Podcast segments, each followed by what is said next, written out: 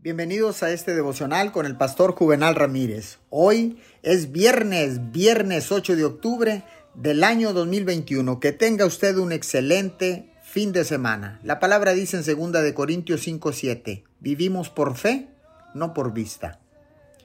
Una de las maneras de liberar su fe es hacer lo que cree que Dios le pide que haga sin dudarlo.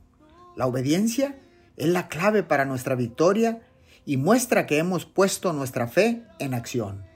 Si somos oyentes de la palabra y no hacedores, nos estamos engañando a nosotros mismos a través de un razonamiento que es contrario a la verdad.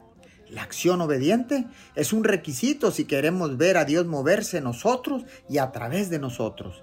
No hay duda de que el miedo vendrá, pero si sigue avanzando en la obediencia, no hay manera que lo controle.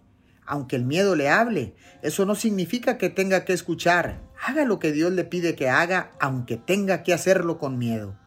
Señor, oramos, porque la fe verdadera no tiene que tener todas las respuestas por adelantado.